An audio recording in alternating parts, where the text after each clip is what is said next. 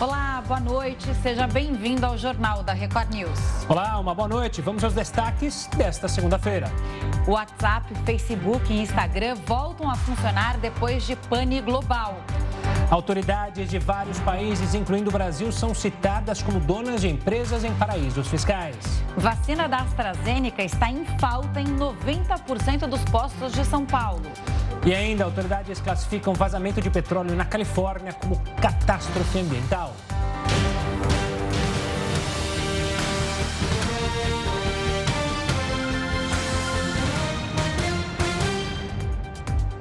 Quatro medidas provisórias foram prorrogadas por 60 dias, incluindo a que trata do programa Auxílio Brasil. A MP estabelece a criação do Auxílio Brasil no lugar do Bolsa Família. O texto foi publicado em agosto e valia até o dia 10 de outubro. Agora, com a prorrogação, a MP tem mais 60 dias para ser votada ou perde a validade. O novo benefício deve começar a ser pago em novembro. O valor do auxílio ainda não foi divulgado, mas deve girar em torno de 280 reais. E a CPI da pandemia deve encerrar os depoimentos essa semana. Amanhã, a comissão recebe Raimundo Nonato Brasil, sócio de uma empresa contratada para armazenar e transportar vacinas. Ele é suspeito de ter feito pagamentos ao ex-diretor de logística do Ministério da Saúde, Roberto Dias. A empresa presta serviços à pasta desde 2018. A cúpula da CPI avalia que já tem elementos suficientes para fechar os trabalhos e votar o relatório final a partir do dia 20. Vamos a Brasília, então, falar com a repórter Nathalie Machado. Nathalie, ótima noite para você. É um prazer ter você aqui com a gente hoje.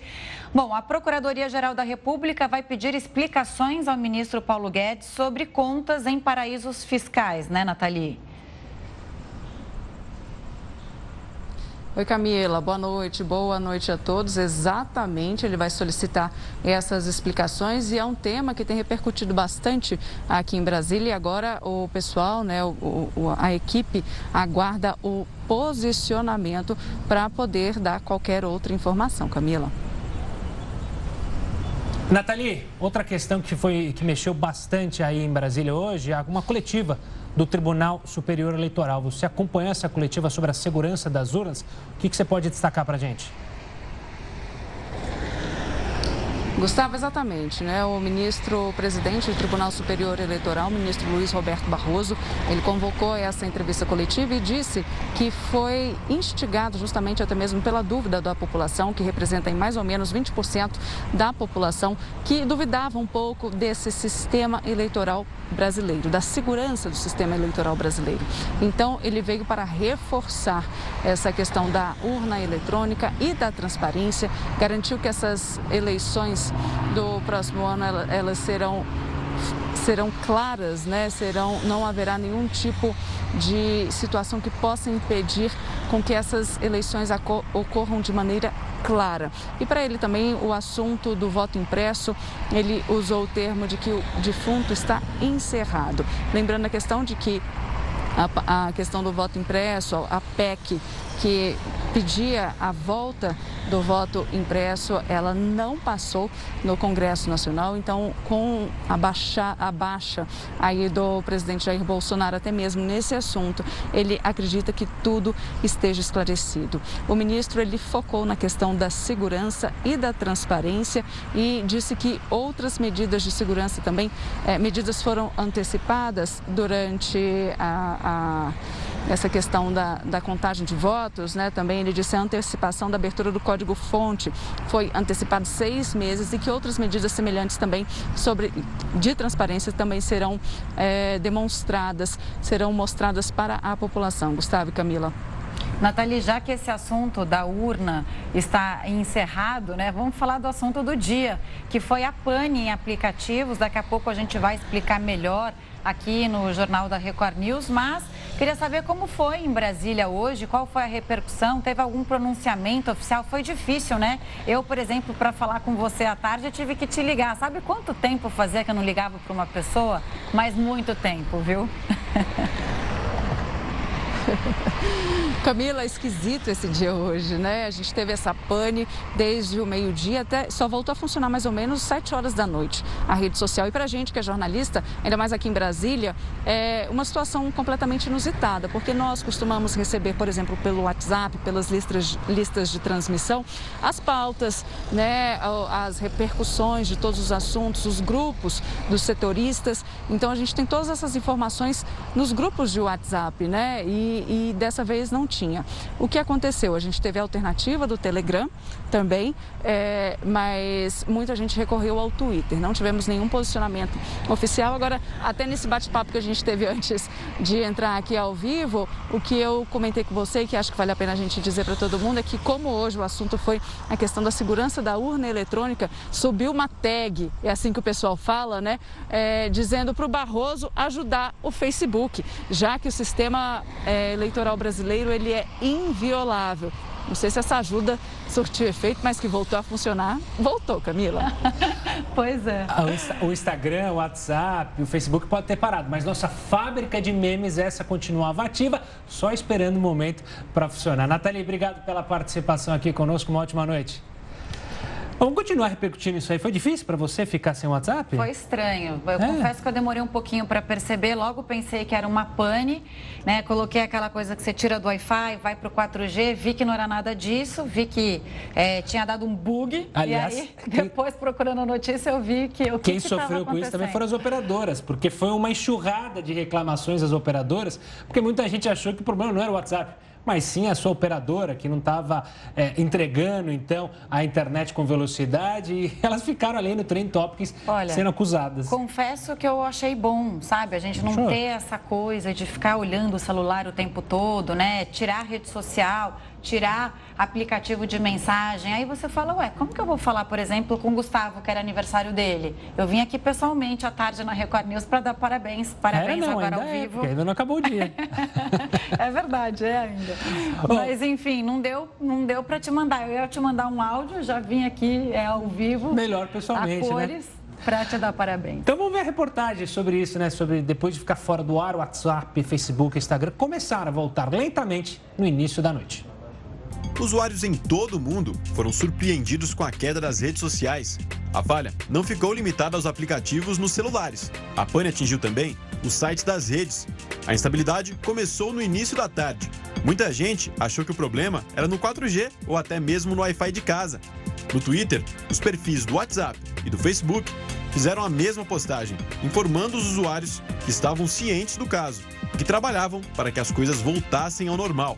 Os três aplicativos, que fazem parte do mesmo conglomerado de empresas, também enfrentaram problemas em junho. A explicação para a queda daquela vez era por um ajuste de configuração. E com a queda né, das três redes sociais, o fundador do Facebook, Mark Zuckerberg, perdeu aproximadamente 6 bilhões de dólares, o equivalente a quase 33 bilhões de reais. Ele é uma das pessoas mais ricas do mundo, com patrimônio estimado em 116 bilhões de dólares. As ações do Facebook já haviam apresentado queda de quase 5% após o vazamento de documentos internos. Quantos fios de cabelo ele também perdeu nessas oito horas? Porque... Acho que hoje ele vai dormir triste, hein? Oh, muitos cabelos brancos também. Haja coração para a turma do Marcos Zuckerberg. A gente vai falar mais sobre isso ainda no próximo bloco. E também vou falar que o sistema Cantareira registrou o menor volume de água em cinco anos. O Jornal da Record News volta já já. O Jornal da Record News está de volta e você pode acompanhar a gente ao vivo no R7, no YouTube, no Facebook, se estiver funcionando. Isso que eu ia falar, se o Mark deixar, vai estar tá lá. Adorei a piada. No Twitter e no aplicativo da Record News. Bom, mudando de assunto, o sistema Cantareira, que abastece mais de 7 milhões de pessoas na região metropolitana aqui de São Paulo, está em alerta. O sistema está operando com 29,9% da capacidade, bem abaixo do ideal. Esse é o menor nível registrado em cinco anos. Para ser considerado normal, o volume tem que estar com pelo menos 60%. A crise hídrica enfrentada em todo o país também reflete nos outros reservatórios da região metropolitana de São Paulo. Somados, eles estão com volume de água em 37,7%. A falta de chuvas piorou a situação, já era crítica. 2021 registra marcas mais preocupantes que as de 2013, ano da principal crise hídrica enfrentada pela região metropolitana de São Paulo. Na época, o volume total ultrapassava 1 trilhão de litros. Hoje, esse índice está abaixo de 850 milhões de litros. E o que preocupa também aqui em São Paulo é a vacina. A capital paulista sofre com uma falta de AstraZeneca em mais de 90% dos postos de vacinação. O problema tem sido recorrente desde o mês passado. De acordo com o secretário municipal da Saúde, Edson Aparecido, um novo lote de 180 mil doses vai chegar até amanhã. A remessa conta também com 220 mil doses da Pfizer. Todas devem estar disponíveis até quarta-feira. Boa parte do valor da conta de luz é para pagar impostos. E esse assunto é para Heródoto Barbeiro, que vai explicar para a gente por quê e qual é essa conta, né, Heródoto? E primeiro, lembrando aqui que é o aniversário do Gustavo hoje, estamos em comemoração. Opa, opa, opa! é, ele levou algum bolinho aí para a redação? Nada, então eu não sabia, falaram da tradição, né, que é o aniversariante que traz. Lá na Record a gente, claro. as pessoas fazem essa gentileza de oferecer o bolo. Aqui claro, parece que é o aniversariante claro. que... E nada de bolo. Posso fazer minha defesa, Heródoto? Eu ia encomendar claro. via WhatsApp. O WhatsApp não voltou, não deu para encomendar o bolo. É, hoje cola, peça desculpa. que saída, hein? É. Que saída, Agora, você, você, falou, você falou na conta de luz aí, me lembrei do gato. Você vai, que gato? São os gatos, quer dizer, eu tenho dois gatos aqui, tem o Faísca e tem a Lola. Mas não. Você sabe que quando a conta de luz aumenta muito, o número de gatos também aumenta. É? Ele está brincando, logicamente, mas a gente sabe que gato é uma forma de furto de energia. Você faz um, uma ligação clandestina, que é um negócio perigoso. Muitas vezes as pessoas acabam se, se sofrendo acidentes, mas aumenta o número de gato, porque às vezes a pessoa não tem condições de pagar e ela começa a puxar então um fio para cá, outro fio para lá.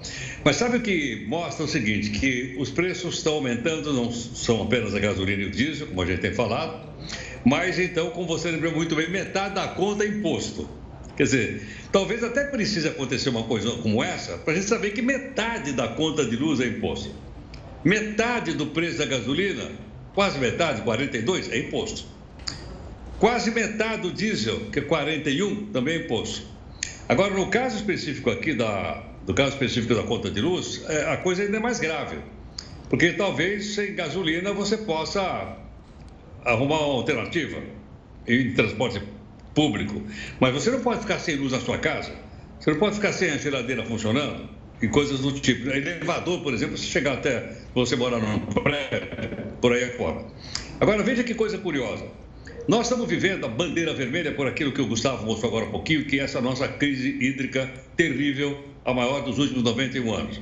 A cada 100 quilowatts que a gente gasta, eles colocam em cima da conta da gente R$ 14,90 para gente pagar. Muito bem. Aí vem os impostos. Os impostos incidem não só sobre o valor do que você consumiu, mas também em cima do valor da bandeira. Então a bandeira não é de 14,90. Ela é de 14,90, mais os impostos federais, mais impostos estaduais, principalmente o ICMS.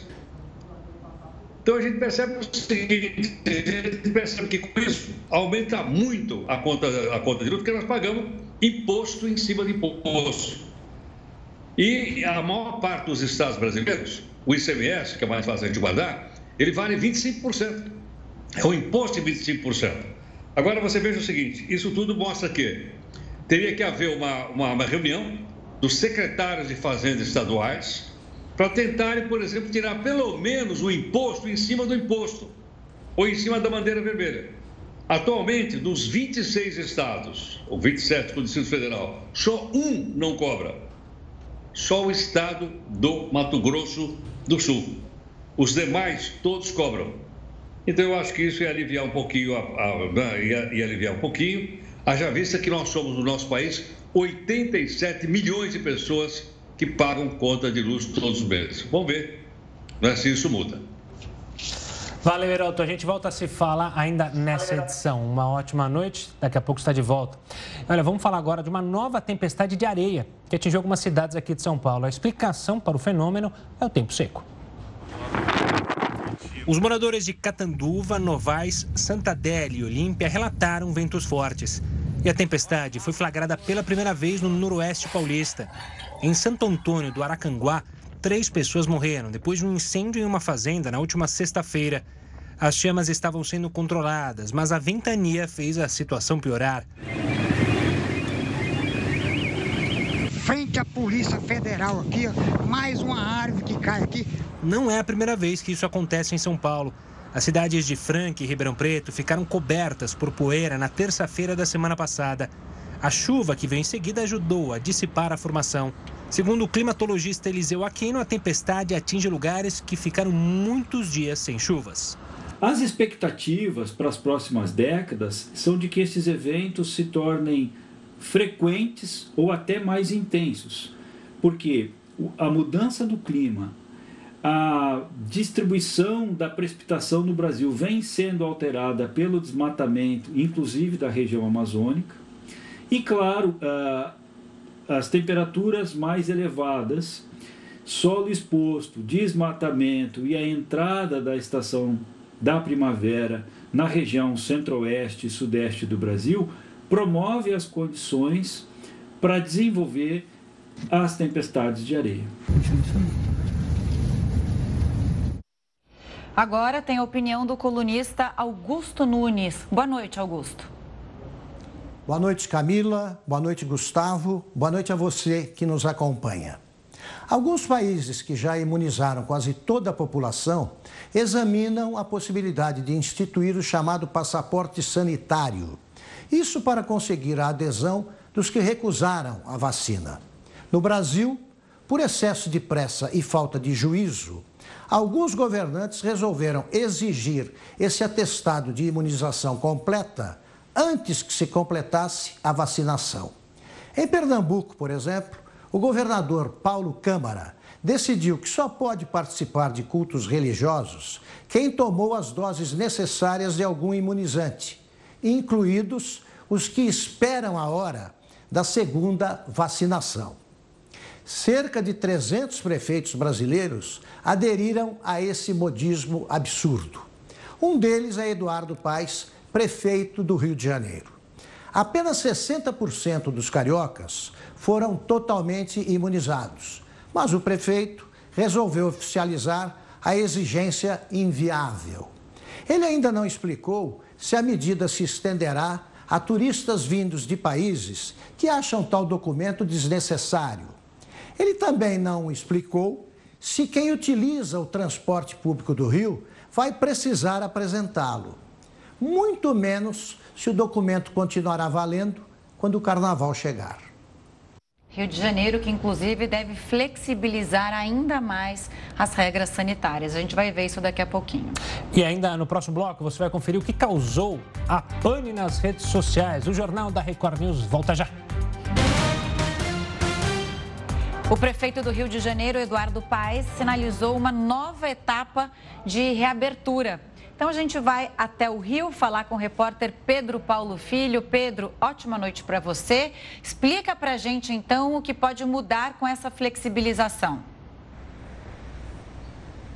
Olha, Camila, o que mais chama a atenção é a possibilidade de deixar de lado a obrigatoriedade do uso de máscaras em ambientes abertos e sem aglomeração. Isso pode estar perto de acontecer. Antes de tudo, boa noite para você, boa noite, Gustavo, a todos que acompanham o Jornal da Record News. Olha, essa previsão consta da ata de uma reunião do Comitê Científico em que a Prefeitura sinalizou que deve alcançar em 11 dias o índice de 65% de toda a população completamente imunizada, seja com as duas doses ou então com a dose única da Janssen. Atualmente, o índice está em torno de 56, 56,1% aqui no Rio de Janeiro. Mas se a gente levar em conta só quem já pode se vacinar, de jovens de 12 até os idosos, essa marca já foi ultrapassada, inclusive, 66% dessa população já completamente imunizadas. A Prefeitura, portanto, estima que no dia 15 de outubro pode já dar início à segunda etapa do plano de flexibilização aqui na capital fluminense. E com isso vai permitir a realização, por exemplo, de eventos com até mil pessoas em ambientes abertos mas nesse caso com o uso de máscaras. Também será permitida a reabertura de boates, danceterias, casas de shows, mas para pessoas completamente imunizadas também nesse caso. a obrigatoriedade da máscara deve ser banida quando a cobertura vacinal completa chegar a 75%, o que a prefeitura estima que aconteça em meados de novembro. Quando isso acontecer, o uso da máscara só vai ser obrigatório nos transportes públicos e também nos hospitais. E para encerrar, Camilo Gustavo, Gustavo falou agora há pouco, no último bloco, sobre a falta de doses de AstraZeneca, 90% dos postos de saúde de São Paulo sem AstraZeneca a Fiocruz emitiu um comunicado agora há pouco dizendo que agora há pouco chegaram mais lotes de ingrediente farmacêutico ativo que vai ser suficiente para a produção de 5 milhões e 100 mil doses da vacina da AstraZeneca Oxford. E a Fiocruz ressaltou que, além dessa quantidade, outras 16 milhões de doses já estão em processamento, seja inicialmente ou já na embalagem final, para serem entregues ao Ministério da Saúde. E essa quantidade vai garantir o repasse de vacinas para o Ministério da Saúde de forma ininterrupta toda semana, pelo menos até o dia 5 de novembro. É uma luz no fim do túnel, principalmente para vocês que estão aí em São Paulo. Eu volto com vocês. É uma luz, sim. Pedro, a gente perguntou para a Nathalie sobre como tinha sido o dia lá em Brasília sem as redes sociais, sem o WhatsApp. Vou fazer a pergunta também a você, meu caro amigo. Foi difícil trabalhar nessa segunda-feira aí no Rio de Janeiro? Os cariocas sentiram muita falta do WhatsApp, do Facebook e do Instagram? Honestamente, Gustavo, eu me senti de volta ao início dos anos 2000 usando SMS para me conectar, falar com a redação, também com os entrevistados. E e-mail, a gente usou muito e-mail para conseguir fazer essa conexão. E um fato importante que a gente, inclusive, está produzindo uma matéria aqui, que daqui a pouco também vai passar na Record News, é sobre o impacto que a falta dos aplicativos e das redes sociais, esse impacto causado no trânsito. Por volta de 7 horas da noite, de acordo com o Centro de Operações da Prefeitura do Rio, os congestionamentos por aqui caíram pela metade na comparação com as três últimas segundas-feiras. É o motorista que, sem a distração, acaba prestando mais atenção no volante. Camila e Gustavo. Que Olha só que dado curioso. Vou curioso. querer ver essa reportagem depois. Pedro, uma ótima noite.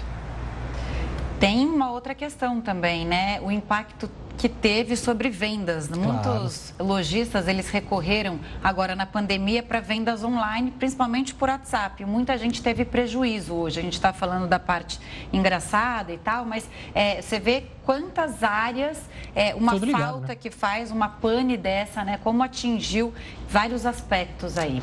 E a gente volta a falar sobre a queda dos aplicativos. O Jornal da Record News conversa agora com o especialista em tecnologia, Arthur Igreja. Arthur, uma pane que durou mais do que outras já registradas e, pelas primeiras informações, equipes do Facebook teriam ido ao centro lá do Facebook para tentar reiniciar os servidores de forma manual. E depois disso é que a rede teria voltado ainda de forma instável, mas estamos aqui conseguindo nos comunicarmos. É... Boa noite. Seja bem-vindo aqui no nosso jornal. Queria que você desse as explicações sobre o que aconteceu hoje. Boa noite. E, pois é, isso também soa quase como um meme, né? Ou seja, toda vez que algo para de funcionar, nós falamos que é, sugere-se que se desligue e ligue de volta, e foi exatamente nesse ponto que eles chegaram, né? Então, é, para quem está nos assistindo, para que as pessoas tenham a noção da gravidade do que aconteceu, até mesmo os colaboradores do Facebook estavam tendo dificuldade para entrar na sede da empresa porque afinal de contas eles usam os sistemas do Facebook para validar a sua identidade e também para se comunicar. Então eles tiveram que usar ferramentas é, concorrentes hoje, como Twitter, e-mail, é, LinkedIn e tantas outras plataformas. E na prática, o que se sabe até agora, nós temos pouquíssima informação, mas que foram falhas nos servidores, falhas amplas do que é chamado de DNS. Então, para explicar de uma forma bem é, acessível, o DNS é o seguinte: Toda vez que você digita um site para tentar acessá-lo, que você coloca o nome do site, como Record News, no final das contas você está acessando um número. Então é como quando você pesquisa um contato na sua agenda e dentro desse contato tem o número de telefone da pessoa, para você não ter que memorizar aquilo. E aí esse elo de ligação entre o nome das plataformas e para onde ela era direcionada é que foi rompido. Então chama atenção que essa falha levou mais de seis horas é, e como você muito bem colocou, acabou impactando muitos negócios que estavam se digitalizando ao longo da pandemia para poder manter os seus negócios. Então, é, é, foi muito grave o que aconteceu. Arthur, sempre um prazer é, conversar com você aqui na Record News. Uma boa noite. Você falou dessa falha no DNS. A gente pode colocar de lado qualquer chance de um ataque hacker é, ou existe essa possibilidade? Ou você acredita que foi um erro de programação que justamente causou essa falha nesse DNS, esse tal de DNS que agora está todo mundo sabendo o que, que é? Exatamente. Antes de mais nada, parabéns, Gustavo.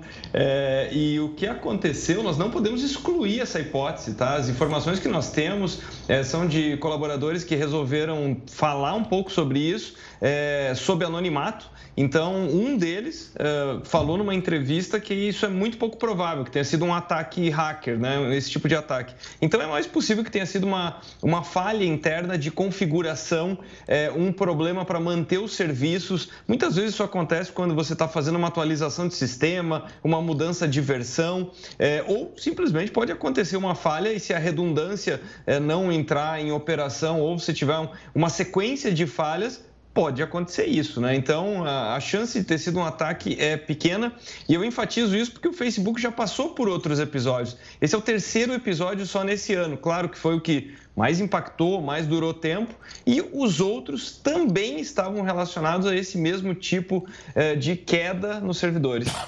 Quer dizer, falta uma atualização aí, né? Dessa vez a gente ficou com mais de seis horas aí de pane. É uma falha que pode ser corrigida futuramente para que não haja uma consequência tão grande como foi dessa, até para as ações, né, da, da Facebook. Exatamente, eu entendo que sim, porque tem que tirar alguma lição disso, né? E, e eu estimo que o Mark Zuckerberg esteja mais do que interessado nisso. Afinal de contas, é, grosso modo, foi quase um bilhão de dólares por hora de paralisação. Então, é, isso custou um bocado, né? Sem falar em todos os usuários, né? Que passam a ter uma certa desconfiança é, dos sistemas, né? Então, o que acontece historicamente é que toda vez que tem uma falha como essa, abre-se a porta para um crescimento muito grande também dos aplicativos concorrentes, né? Alguns deles já se consolidaram é, justamente porque as pessoas procuraram aí um plano B, né? Então, é, sem dúvida, a empresa vai ter que fazer uma, uma investigação uma, muito profunda a respeito disso e tentar resolver de uma vez por todas. Arthur, uma curiosidade até do ponto de vista do negócio. É, o Facebook adquiriu ao tempo essas duas redes sociais, né? o Instagram e o WhatsApp. Eles eram independentes, eram de outras empresas. É um erro deixar tudo num servidor só, porque quando se fala em uma falha, poderia acontecer uma falha apenas no Facebook, apenas no WhatsApp, como já ocorreu em outras vezes. Por que, que dessa vez foi tudo de uma vez só, nos três? Também não é uma falha da empresa? É, são escolhas, né? Então, a partir do momento que você compartilha a infraestrutura, você tem ganhos do ponto de vista de custos, investimento e tudo mais, mas você também aumenta o risco, né? E essa é a mesma provocação que você trouxe, inclusive o Edward Snowden, que foi aquele famoso personagem que alertou a respeito dos vazamentos de dados e tudo mais, se tornou uma figura muito conhecida. O Edward Snowden colocou isso no, no Twitter dele hoje, porque nos Estados Unidos tem uma discussão muito aprofundada a respeito das empresas que ficam grandes demais. Né? E o que nós temos aqui nas redes sociais é um, é um, é um verdadeiro monopólio. Né? Então, essa discussão ela já estava acalorada de que os negócios é, possivelmente ficaram dominantes demais, e nós estamos falando não só de uma área de negócio, mas várias delas. E o Edward Snowden deu uma, deu uma cutucada hoje à tarde. Ele falou assim: pessoal, vocês lembram daquela discussão de que os negócios funcionariam melhor se eles fossem independentes? Talvez o que aconteceu hoje seja um lembrete para retomar essa história. É, e essa, essa pane também acontece um dia depois do New York Times trazer uma, uma matéria enorme, né? De, com um depoimento de uma ex-funcionária do Facebook que diz a seguinte frase, que o Facebook, ele é, visa lucro e não segurança, que ele é muito mais preocupado com lucro do que com segurança. E aí isso vai de encontro ao que você está falando agora, né? Também. É, inclusive no começo da falha, é, muitos fizeram essa associação, né? Porque, ao que tudo indica, é claro, é, é meramente uma coincidência, mas alguns jornais americanos e ingleses é, trouxeram é, esse, esse fato, né? De que justamente no momento em que a empresa passa por esses questionamentos, ela tem o serviço que sai do ar, né? Então, é, existia um pouco dessa discussão, puxa, será que isso não aconteceu para, sabe, afastar um pouco esse debate? claro que não foi isso, né? Ninguém deixaria o seu negócio fora do ar por tantas horas e para ter um prejuízo desse tamanho. Então, eu acho que no final das contas, essas duas pautas elas vão acabar se somando, né? Então, quer dizer, onde está de fato a preocupação com a segurança e a preocupação com questões operacionais, né? Porque, é, mais uma vez, isso aqui tem tudo a ver com confiança, né? Confiança por parte dos usuários, dos consumidores, das empresas, porque para quem está é, consumindo a rede social pode achar, puxa, mas é gratuito, é uma distração, mas não é bem isso, né? É, olhando sob o ponto de vista dos anunciantes, dos comércios, de todo mundo que usa isso para impulsionar os seus negócios, é, nós estamos falando aqui de uma relação de confiança, né? Com certeza. Arthur, obrigado pela participação aqui conosco. Foi um prazer sempre conversar. Pena que para falar sobre um assunto ruim para muita gente, afinal, o mundo inteiro ficou sem essas redes sociais. Um forte abraço e até uma próxima, Arthur. Os mercados voltaram a operar com instabilidade nesta segunda-feira. O Ibovespa, índice da Bolsa de Valores de São Paulo, caiu 2,2%. Já o dólar subiu 1,44%, vendido a R$ 5,45. Especialistas acreditam que as preocupações com a inflação e a crise da energia afetam os mercados do Brasil. Além disso, a expectativa para a inflação em 2022 é de alta. Já o PIB, que soma a evolução da economia do país, também mantém expectativa de crescimento. E Gustavo, você falou uma coisa super importante, né? A gente está falando da, da, repercussão aqui no Brasil, mas foi no mundo inteiro. Você imagina que só aqui, só né, né pegando um apanhado aqui de pessoas, especialistas, nossos, nossos repórteres, a gente já viu um pouco do que foi a consequência da pane. Imagina no mundo inteiro, né? A gente não tem dimensão ainda do que foi o dia de hoje. Mas a gente segue falando da queda dos aplicativos porque ela prejudicou muita gente inclusive o Heródoto Barbeiro, né, Heródoto, além de trazer prejuízos para os donos das plataformas, a situação pegou muita gente de surpresa. Realmente pegou. Agora, vamos lembrar uma coisa: será que as pessoas têm direito à indenização? Porque ele pifou? É uma boa pergunta? É. Principalmente quem usa para comércio, né? Quem é o pequeno comerciante que usa aquilo. Os influencers Exato. também, suponha né? o seguinte, suponha que você tenha uma peixaria Aí acabou a eletricidade. Aí as geladeiras pararam e o que aconteceu?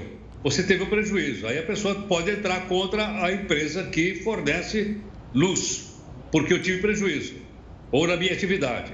A mesma coisa ocorre com os aplicativos, especialmente com o WhatsApp. Por quê? Porque ele não é mais apenas uma ferramenta de comunicação, ele é mais do que isso. Ele é uma plataforma de negócio. E outra coisa que a gente precisa contar para o pessoal é que ele não é de graça, não. Ele aparentemente é grátis. Mas alguém já falou que não tem almoço grátis. Alguém paga. E, logicamente, há quem pague sim, né, indiretamente, para usar o WhatsApp. E o detalhe interessante aqui é o seguinte: se ele é uma plataforma de comércio, ele está submetido ao Código de Defesa do Consumidor. Então eu posso sim entrar na justiça dizendo: olha, eu tenho aqui uma empresa, por exemplo, eu tenho aqui uma, uma pizzaria e todo mundo pedia as pizzas pelo WhatsApp. Eu passei a tarde inteira sem vender uma pizza. Tive aí um prejuízo de dois mil reais. Se eu conseguir provar isso, eu posso provar, porque eu tenho faturamento dos dias anteriores, eu posso entrar na justiça e pedir uma indenização. Estou citando um caso. Há inúmeros outros casos em que o faturamento caiu, as vendas caíram por causa, especialmente do WhatsApp. Então as pessoas deverão se, se munir de provas e bater na porta da justiça, porque a empresa vai ser responsável, porque ela está, sim, submetida ao Código de Defesa do Consumidor. Boa, a Camila Boa, mencionou, né, os influenciadores digitais, porque Quem trabalha com essas redes sociais tem tudo programado, ou seja, tem posts que seriam realizados segunda-feira, determinado horário, para atingir determinado público. E aí, de repente, esses influenciadores não tiveram, e as empresas que contrataram esses influenciadores não tiveram os posts. É algo curioso. As desculpas são as mais incríveis. Até aquela que o cara não trouxe um bolo na redação porque não estava é. funcionando o WhatsApp. Exato, é era minha boleira, eu ia falar por WhatsApp. Olha que situação. Eu vou entrar aí no Código do Consumidor e Entra vou reclamar. Vou entrar na justiça. Já aviso que minhas contas estão zeradas, vocês não vão conseguir tirar nada de mim. Agora, gente, é impressionante que a gente é dependente, né? Será que a gente consegue reverter essa dependência? Aí é outra coisa que eu queria pensar aqui com vocês, porque para o trabalho, para ver pauta, para a gente conversar entre a gente, para combinar, né, coisas do jornal, receber informações. E aí, a gente consegue falar com a família? Será que a gente consegue reverter essa dependência que a gente criou? Agora, só tem um detalhe. Essa dependência, ela não é de uma pessoa nem de um país. Ela é dependência global. Ele caiu no mundo inteiro. Quer dizer, isso causou. Por aí a gente tem uma ideia de como é que nós estamos interligados no mundo. É. Cai um aplicativo e ele derruba uma parte da economia do globo. Ele desconecta uma parte da população do globo. Um único aplicativo. Pois é. Por aí a gente tem uma ideia, mais ou menos, da importância que tem esse tipo de comunicação no século XXI. Bom, Heraldo, a gente volta a se falar amanhã se as redes sociais não caírem. Uma Agora ele vai para a comemoração dele, Heraldo. Feliz é? aniversário. Vai comer o bolo na casa dele, você sabe, né? Valeu, HB. Tchau. Vou lá, vou Olha, uma coisa interessante que o Heraldo falou, né, sobre não ser de grátis, né? Quando não é de graça, quando você não está pagando, suspeite que a mercadoria é justamente você. E agora eu faço um convite. Daqui a pouco é a Fazenda News, ao vivo aqui na Record News. A Fazenda News mostra tudo o que acontece em A Fazenda 13, por meio de um debate inteligente, análises e entrevistas, com especialistas e também espiões. Hoje, quem participa é a Tati Minerato, vencedora da terceira edição do Power Couple, e o Tiago Rocha, apresentador e crítico de televisão. Você vai acompanhar a repercussão de tudo o que aconteceu nesse fim de semana, inclusive o Festival de Treta na sede em Itapecerica da Serra. Chamei de falso na tua cara, tu deixou presentinho pra mim. Então você é mais sem vergonha ainda. Porque se a pessoa me chama de Tati, falso... eu nunca te maltratei, não, nunca te desrespeitei. É o que eu acho, E você tá gritando comigo, eu me maltratando. Então já anota aí, o After de A Fazenda 13 é aqui na Record News. Mais tarde a gente se vê. Olha lá, hein? Teve fogo no feno, hein?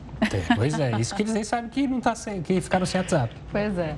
Autoridades de vários países, incluindo o Brasil, foram citadas como donas de empresas em paraísos fiscais. Você sabe o que é isso, offshore? A gente explica para você depois do intervalo.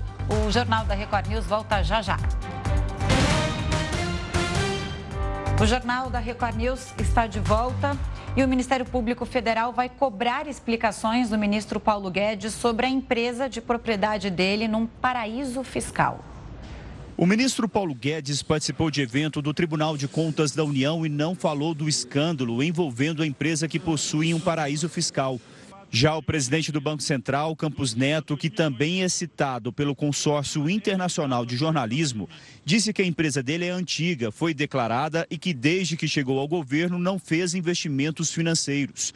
Mas o Ministério Público Federal decidiu agir e pedir explicações aos dois. A pressão também vem do Congresso. Parlamentares entraram com representação na Procuradoria-Geral da República para que o caso seja investigado por suspeitas de crime de improbidade administrativa. Também querem convocar Paulo Guedes para dar explicações no plenário da Câmara dos Deputados. Senadores apresentaram notícia-crime ao Supremo Tribunal Federal. O pedido é para que o STF peça ao Ministério Público investigação e a instauração de inquérito. O caso coloca em questão possível conflito de interesse do ministro Paulo Guedes, já que os investimentos no exterior têm influência direta das decisões dele. Outro fato relevante é que no texto da reforma tributária, proposta que passou pelo ministro, as empresas offshore ficam isentas de pagar impostos sobre os rendimentos. Integrantes do governo são obrigados a informar os investimentos no exterior à Comissão de Ética Pública. O caso chama atenção sobre a atuação da comissão, porque Guedes afirma ter repassado os dados. Segundo a comissão, o ministro e o presidente do Banco Central informaram em maio de 2019 que tomariam medidas para evitar o conflito de interesse. Nesses casos, a recomendação é para que os investimentos fiquem inalterados. O órgão diz ainda que, diante de novas informações, pode reabrir processo de apuração de ética. Em nota da assessoria, Paulo Guedes nega irregularidades. Disse que toda atuação privada foi declarada à Receita Federal e Comissão de Ética Pública. As informações teriam sido prestadas no momento da posse, em 2019. A nota afirma ainda que Paulo Guedes se desvinculou do mercado privado. No entanto, a nota não nega que o ministro tenha obtido lucro de quase 15 milhões de reais com a desvalorização da moeda brasileira frente ao dólar. A gente continua nesse assunto sobre abrir uma empresa fora do país, em paraísos fiscais. A gente conversa agora com Acácio Miranda, especialista em direito constitucional. Acácio, uma boa noite, obrigado pela participação aqui conosco no Jornal da Record News. A gente entendeu um pouco na reportagem, mas eu acho que eu queria aprofundar mais nessa explicação do que seria e do que é uma offshore. Por que, que se fala tanto nisso e se liga offshore a crimes? Gustavo, Camila, é um grande prazer falar com vocês e com os nossos queridos telespectadores. Primeiro, é importante que todos entendam que abrir um offshore ou ter um offshore por si só não é crime.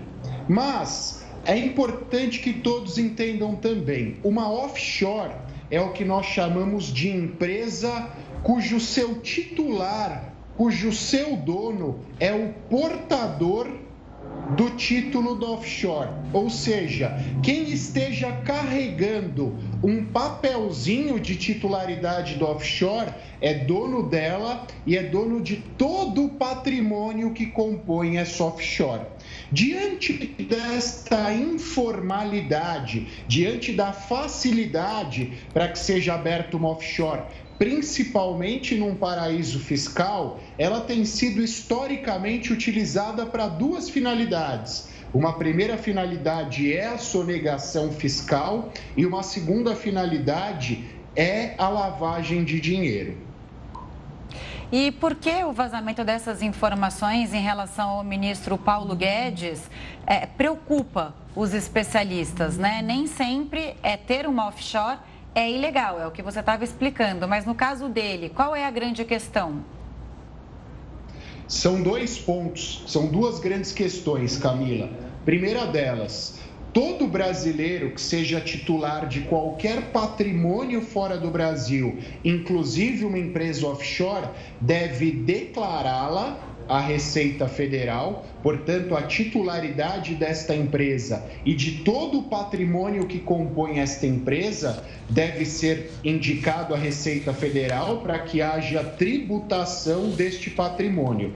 O ministro Paulo Guedes inseriu essa offshore no seu imposto de renda. Contudo, não há qualquer menção às movimentações feitas através do, dessa offshore. Ou seja, ele diz que é proprietário, mas não diz se ele teve ganhos com a utilização dessa offshore e quais foram as movimentações econômicas feitas através dessa offshore. Um segundo aspecto diz respeito à obrigação dele enquanto ministro da Economia, enquanto ministro da Fazenda. Ele é dentro do sistema brasileiro, o grande responsável por toda a interação econômica que nós temos, por todas as medidas econômicas adotadas no Brasil. Ou seja, numa simples canetada, utilizando o jargão popular, o patrimônio dessa offshore dele pode ser valorizado inúmeras vezes, porque esse patrimônio está em dólar e uma vez que o dólar esteja valorizado em frente ao real, haja uma variação cambial, o patrimônio dele cresce sobremaneira. E um terceiro aspecto que eu acho importante também ressaltar, a par dos dois anteriormente citados, diz respeito à obrigação que ele tem perante a Comissão de Ética da Presidência da República. O artigo 5 deste Código de Ética diz que ele devia não só se afastar dessa offshore, mas ele deveria tê-lo feito assim que assumiu o cargo, para que ele não estivesse sujeito a eventuais ganhos titularizando esta empresa.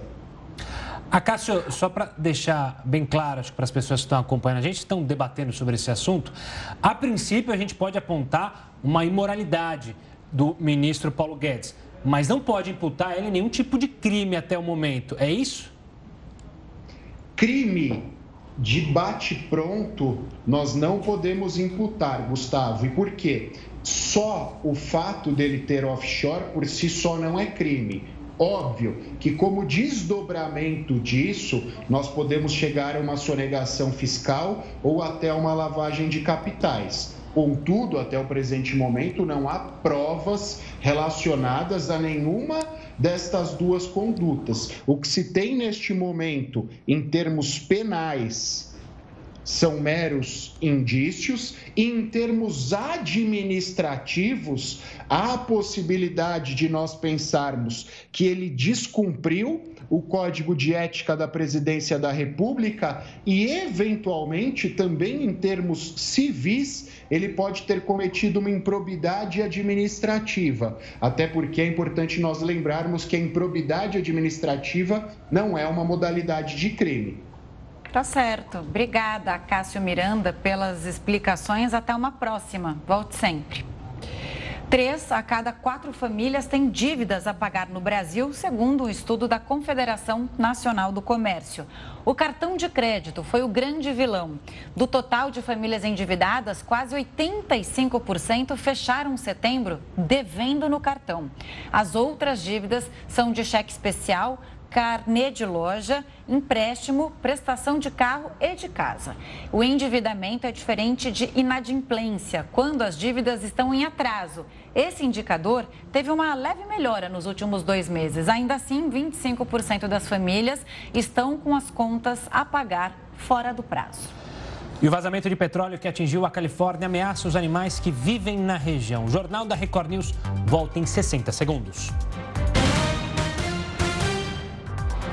O Jornal da Record News está de volta. Lembrando que você pode acompanhar a gente ao vivo lá pelo R7, pelo YouTube e quando o Mark Zuckerberg não puxa os fios errados, lá no Facebook também, no Twitter e no aplicativo da Record News.